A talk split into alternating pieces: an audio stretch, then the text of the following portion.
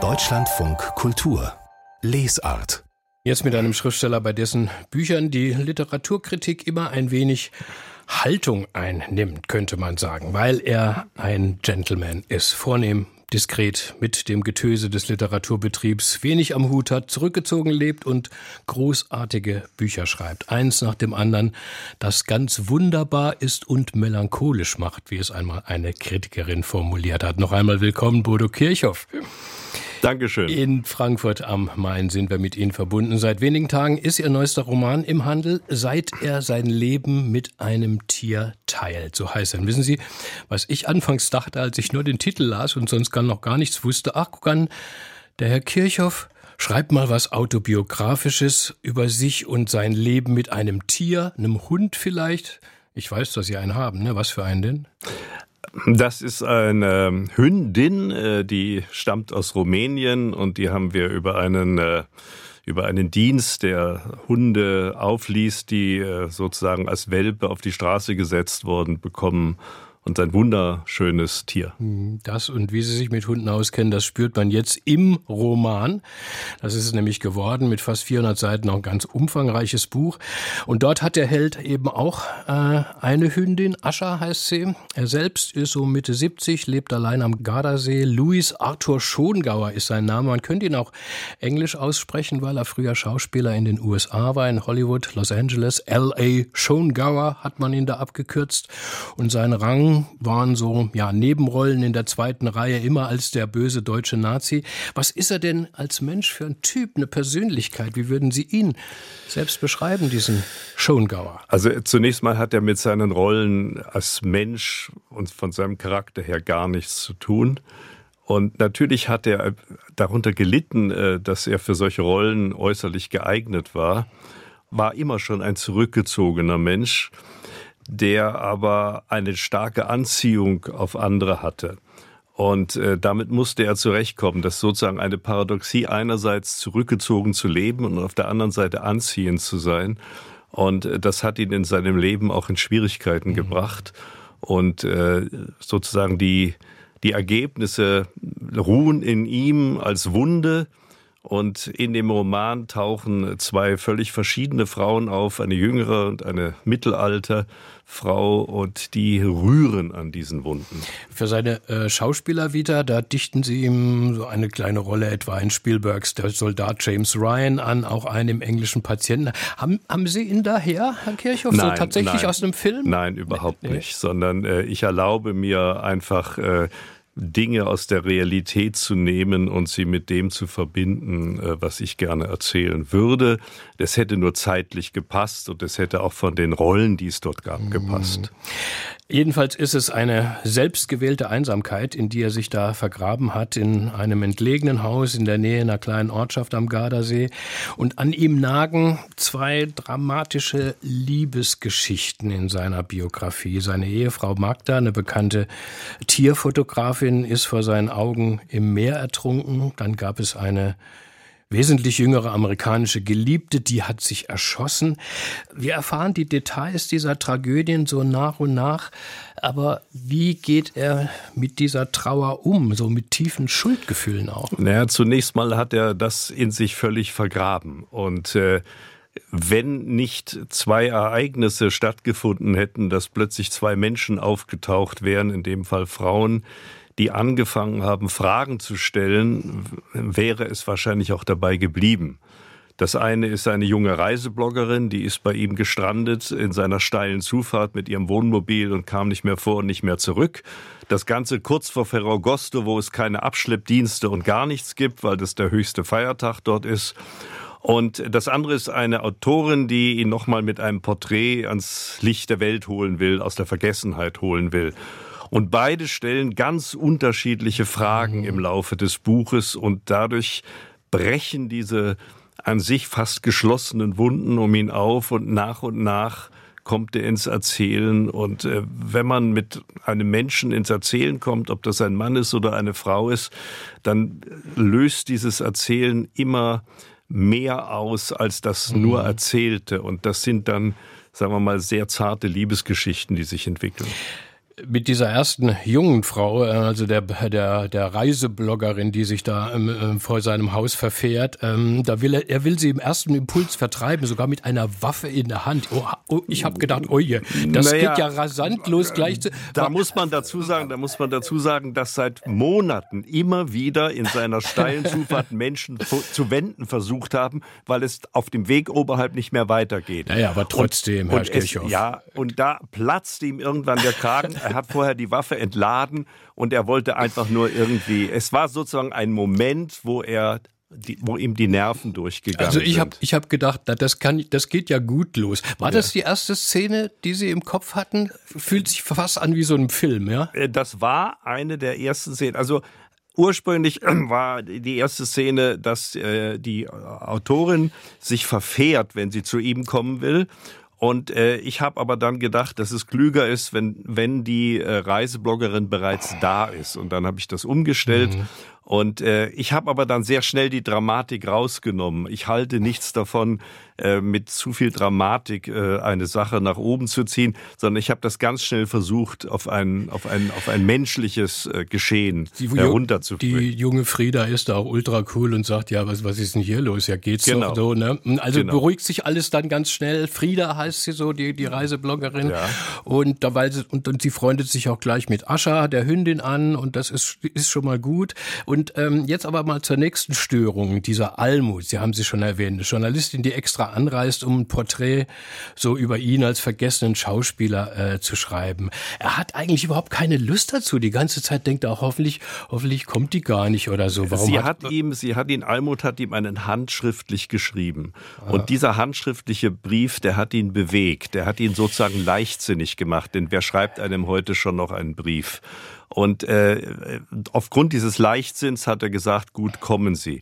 Was er nicht wusste, dass Almut aktuell in einer tiefen Ehekrise ist und sozusagen selber in einem wunden Zustand zu ihm kommt.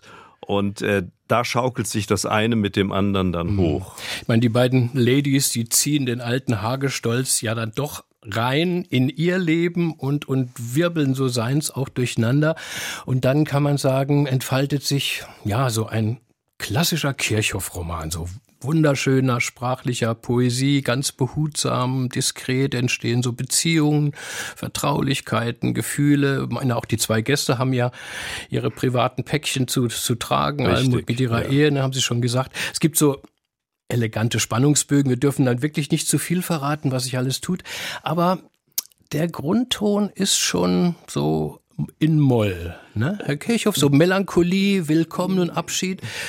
Ist es ein bisschen ein Altersroman geworden? Also Ihr Held darf äh, seinen Geburtstag feiern, im, seinen 75. Und also, ja, Sie hatten ja, den gleichen letztes Jahr. Also man muss, glaube ich, unterscheiden. Es ist vielleicht von außen betrachtet als Genre kann man sagen, es ist ein Altersroman, aber aus dem Roman selbst heraus. Was mich betrifft, ist es so, dass ich so voll bin von Dingen. Ich schreibe seit gut einem Jahr an einem neuen, umfangreichen Buch. Also ich betrachte das für mich nicht als ein Alterswerk, wo man irgendwie mit seinem mit seinem Övre so halbwegs abschließt. Überhaupt nicht. Mhm. Aber es ist natürlich von dem Grundton in, des, in dem Buch ist auch etwas von meinem eigenen Grunde und das hat aber damit zu tun, dass ich ein starkes Gefühl für den Lebensbogen habe und für mein eigenes Alter, was aber nicht heißt, dass ich nicht vorhätte, noch viel so viel wie möglich zu schreiben.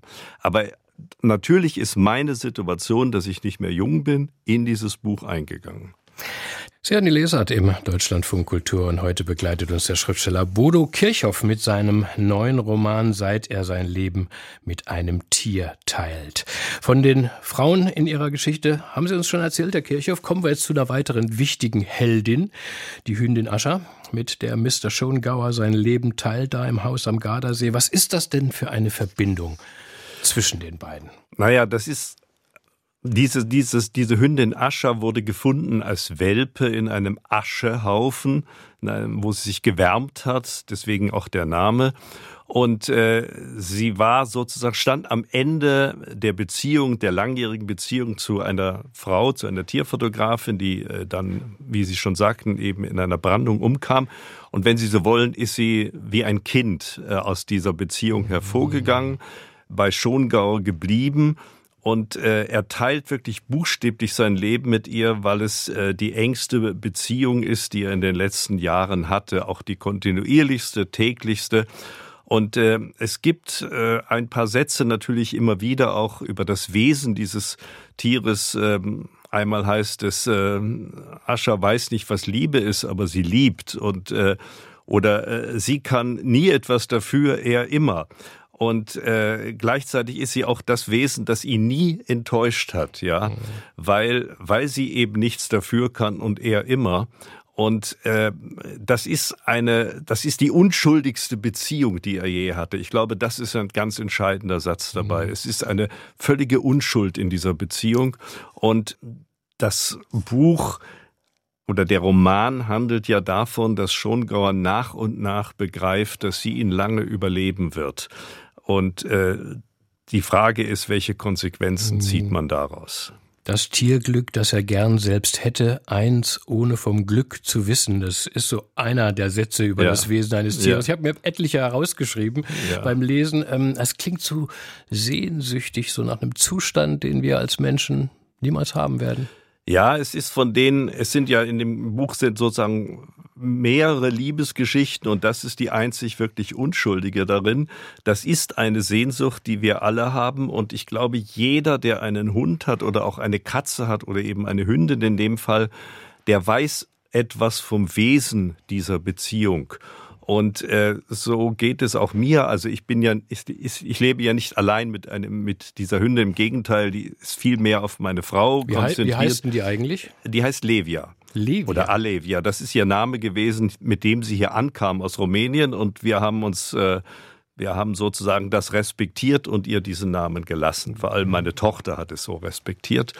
Und ähm, also ich bin sozusagen nicht die Nummer eins für sie, aber ich bin ein sehr, glaube ich, gründlicher Beobachter und äh, und bin natürlich auch jemand, wenn ich abends in die Wohnung meiner Frau komme und äh, Levia springt mich an oder noch besser, wenn wir spazieren gehen und ich treffe sie, also wenn sie, wenn ich sie außerhalb sozusagen treffe und sie mich trifft, dann rennt sie auf mich zu und das ist jedes Mal neu ein richtiger kleiner Glücksmoment. Ja. Also das schildern Sie bei Schongauer auch schön, ne? wenn, wenn, wenn Ascha so auf ihn zuspringt, ja, wie, ja. wie glücklich sie ist und wie glücklich er dann ist. Jetzt lassen Sie uns aber doch wieder den Schwenk zur menschlichen Sehnsucht nach der Liebe machen, Herr, äh, Herr Kirchhoff.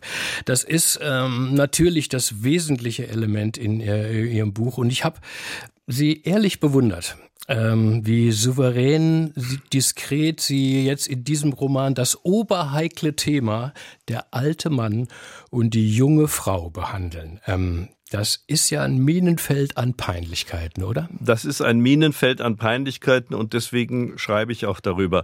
Ich habe auch in, mein, in dem Buch davor Bericht zur Lage des Glücks äh, über das Minenfeld der Peinlichkeit eines alten weißen Mannes und einer schwarzen äh, einer, einer Schwarzafrikanerin geschrieben, weil ich glaube, dass das einzige, was den Schriftsteller hier der wir von niemandem bedroht werden, der wir äh, schreiben können, was wir wollen. Äh, das ist es, äh, das Einzige, was wir sozusagen dem entgegenhalten können, ist uns auf solche Minenfelder zu begeben und riskant zu schreiben. Mhm. Das ist, es ist nicht riskant zu schreiben, dass man gegen irgendeine Politik ist. Es ist aber riskant zu schreiben, wenn man sich eben auf solche Minenfelder begibt. Und es ist auch für mich die, die große Herausforderung des Schreibens, dazu eine Sprache zu finden. Und das geht also bis auch ins Detail. Mir hat mal in ganz jungen Jahren eine Frau gesagt, sie finde nichts furchtbarer als alte Männer, die sich am, im Schwimmbad am Beckenrand die Zehennägel schneiden. Und ich musste prompt dran denken, als ihr Held Schongauer sich beim Anblick der jungen Frieda sofort das Gleiche vornimmt. Zitat, die Zehennägel sollte ja, das er... das macht er aber nicht am Schwimmbecken, sondern das macht er diskret genau. in seinem Bad. Aber die Zehennägel sollte er doch in dieser Nacht kürzen. Ich habe wirklich geklatscht. Chapeau, Herr Kirchhoff. Sie sind sich aller Lächerlichkeiten von uns Männern voll bewusst. Äh, naja, nicht nur von Männern, sondern ich bin mir, ich bin mir auch der menschlichen Schwächen, ob bei Männern oder bei Frauen, bewusst. Für mich, für mich ist sozusagen die, die, die Schwäche ist für mich das Terrain, in dem ich mich immer bewegt habe. Man sagt ja auch, man ist schwach. Jemand hat einen schwach gemacht, sagt man. Anstelle von man hat sich verliebt, ja. Und dieser, dieses ganze Terrain der Schwäche ist das, auf dem ich mich immer bewegt habe. Das ist das, was mich immer am allermeisten interessiert hat. Mich hat nicht interessiert, äh, was Menschen tun sollten, damit sie toll sind, sondern mich hat interessiert, wie sie tatsächlich sind und wie sie in dieser Schwäche umgehen und wie sie damit leben und wie sie ein Stück weit natürlich auch dort herausfinden. Mhm. Ja. Aber, aber nochmal so äh, unter uns Männern, ich bin ja auch schon so ein altes Möbel, in Würde abdanken. Ähm, ist das nicht die Pflicht eines Mannes im Alter, wenn es um die Liebe geht? Ja, das hört sich schön an, aber ähm, das, das funktioniert natürlich so nicht, weil die, die Gedanken altern ja nicht mit und äh, die bleiben und äh, die Fantasie altert aber die auch. Hülle, die Hülle, die Hülle, Herr ja, Kirchhoff, das ist richtig. Körper. Ja, da haben Sie vollkommen recht. Und trotzdem muss man, muss man dem Rechnung tragen, dass die Gedanken nicht mitaltern. Jetzt ist die Frage, wie trägt man dem Rechnung? Indem man sich Rechenschaft ablegt, ist für mich eine Möglichkeit. Und die andere ist natürlich, dass sich die Liebe immer mehr in die Fantasie verlagert, ja. Und das ist ja auch hier in dem Fall so. Schonbauer hat nicht einen Moment äh, sozusagen ein scharfes Auge auf Frieda, nicht eine Sekunde, sondern er spürt ganz genau bereits, wann ein Blick zu lang wird und dreht sich weg. Und äh, anders ist es bei Almut Stein. Äh, Almut Stein äh, ist für ihn nochmal eine, eine unglaubliche seelische Herausforderung, der er sich auch ein Stück weit stellt. Mhm. Und zwar auch stellt, dass sie ihm, indem sie natürlich wieder weggeht, Schmerz zufügt. Also man muss sich, ich glaube, im Alter muss man sich dem stellen, dass aus den Wünschen, die man hat, am Ende ein Schmerz resultiert. Wer nicht bereit ist, diesen Schmerz auf sich zu nehmen, der sollte gar nicht erst anfangen, sich was zu wünschen. Nur weil wir jemanden lieben, ist der uns nicht das eigene Glück schuldig. So heißt es auch bei Ihnen. Richtig. Ihr, Ihr dauerhafter Erfolg beim Publikum, Herr Kirchhoff, und auch bei der Kritik. Den Deutschen Buchpreis haben Sie bekommen und zig Auszeichnungen. Das liegt, glaube ich, auch wirklich daran, dass Sie seit über 30 Jahren Seit Beginn, 45 Jahren. Ja, na, sagen wir mal, ich, ich, hab, ich zähle sie so ab dem Infanta-Roman, ja. Anfang der 90er Jahre, ja. immer als der Schriftsteller über die Liebe. So tiefgründig wie anschaulich. Und immer wieder neue Facetten. Äh, ähm, es scheint nicht aufzuhören. Sie lernen offenbar immer auch selber hinzu. Jetzt auch mit diesem Roman? Ich, ja, also sagen wir so, ich, ich werde älter und über das Älterwerden mache ich neue Erfahrungen mit mir. Ich mache aber auch immer neue Erfahrungen sagen wir mal so, ohne, ohne meine Frau, die eine wundervolle Erstleserin der Dinge äh, ist, die noch nicht fertig sind. Das Unfertige würde ich keinem anderen in die Hand geben. Und diese Auseinandersetzungen und Gespräche, die wir da führen, die sind sicher sehr hilfreich. Das andere ist, dass ich seit 20 Jahren, über 20 Jahren mit ihr zusammen Schreibseminare mache in unserem Haus am Gardasee.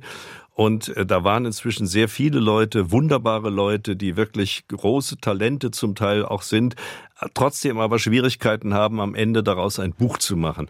Und äh, auch da habe ich da waren natürlich überwiegend Frauen. Da habe ich sehr viel, glaube ich, über Frauen und über Liebe und Sehnsucht gelernt in diesen Seminaren. Und auch das fließt in die Bücher ein. Ganz wesentlich für die Atmosphäre ist auch der Ort, die Gegend. Ja? Kirchhoff die im, ist entscheidend, im Roman. Äh, dieses Grundstück mit Blick auf den Gardasee, das kleine Haus, das L.A. Schongauer da am Hang bewohnt. Sie sind selbst da zu Hause.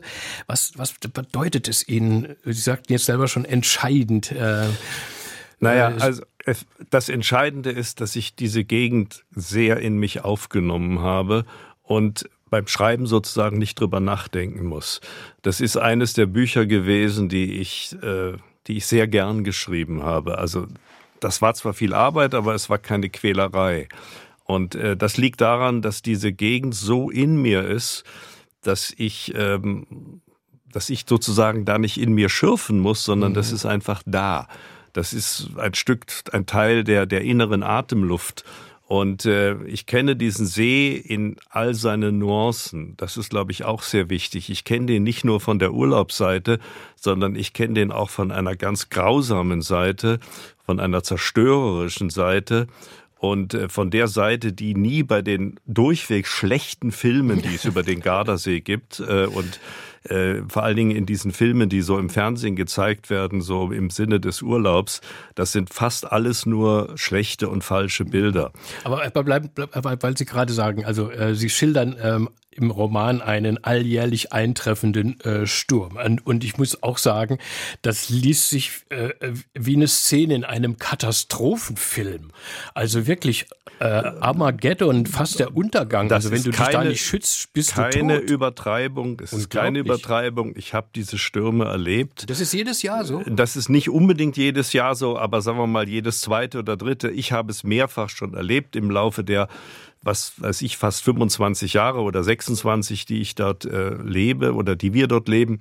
Und äh, das letzte Mal war eben so, dass äh, man wirklich alles verbarrikadieren musste. Und als wir die Tür aufmachten, war es eine weiße Landschaft auf Hagel mit Sturzbächen, die sich äh, der gesamte, äh, da ist ein etwas tiefer gelegener Raum, der war überschwemmt. Also es war eine richtig bedrohliche Situation. Und es ertrinken auch jedes Jahr Menschen in diesem See. Und der See kann binnen weniger Minuten so aufgewühlt sein, äh, dass man absolut verloren darauf ist. Ja, ich ich habe selber zweimal in meinem Boot äh, Stürme erlebt, die jäh aufgezogen sind und möchte es nicht wieder erleben. Mhm. Jetzt haben Sie sich schon beklagt über die vielen Klischeefilme, die über den Gardasee ja. gedreht werden. Bücher gibt es ja doch einige über den Gardasee. D.H. Lawrence, italienische es gibt, Dämmerung. Das, ne? das schönste und beste Buch ist von D.H. Lawrence ja. und äh, ein, ein sozusagen schon sehr altes Buch eigentlich, ja äh, wo aber die, das Wesen der Menschen und auch das Wesen der Landschaft sehr schön erfasst wurde. Also ich muss sagen, ich bin mit Ihnen jetzt in diesen kalten Berliner äh, Wintertagen äh, so gerne dahin gereist und dachte mir, du musst da mal hin. Ich war einmal in, in frühester Jugend da, aber hatte irgendwie keinen richtigen Blick, äh, äh, Blick für die Schönheit. Aber es ist schon so eine, eine Hommage auch an die Gegend. Ne? Natürlich, ne? es gibt Sommersituationen, die sind zu schön, um wahr zu sein, sagen wir mal. Und äh, diese Situation des zu schön, um wahr zu sein, interessieren mich besonders, weil es, weil es eine Herausforderung ist, auch wiederum dazu eine Sprache zu finden. Das ist eine ähnliche Herausforderung wie eine Sprache zur Liebe oder zur Sexualität zu finden, weil das alles Bereiche sind, wo die Dinge zu schön sind, um wahr zu mhm. sein. Wann geht's wieder hin? Äh, es geht jetzt wieder hin äh, an vor Ostern, also Ende März. Äh, da geht's aber nur hin, glaube ich, um Rechnungen zu bezahlen und die Schäden, die kleinen, die Winterschäden zu betrachten. Und die Levia ist dabei. Die ist dabei und äh, springt in der ersten Sekunde, erobert sie ihren Garten zurück, ja. Seit er sein Leben mit einem Tier teilt, bei DTV ganz frisch erschienen mit 384 Seiten für 24 Euro. Und heute haben wir Sie in Frankfurt angetroffen. Morgen Abend werden Sie dort im vermutlich vollgepackten Literaturhaus die Premiere Ihres Sehr Romans feiern. Ja. Ne? Ja. Alles Gute dafür. Vielen Dank. Und ganz herzlichen Dank, dass Sie sich heute für uns die Zeit genommen haben. Das habe ich sehr gern getan. Hier im Deutschlandfunk Kultur. Auf Wiedersehen. Auf Wiedersehen.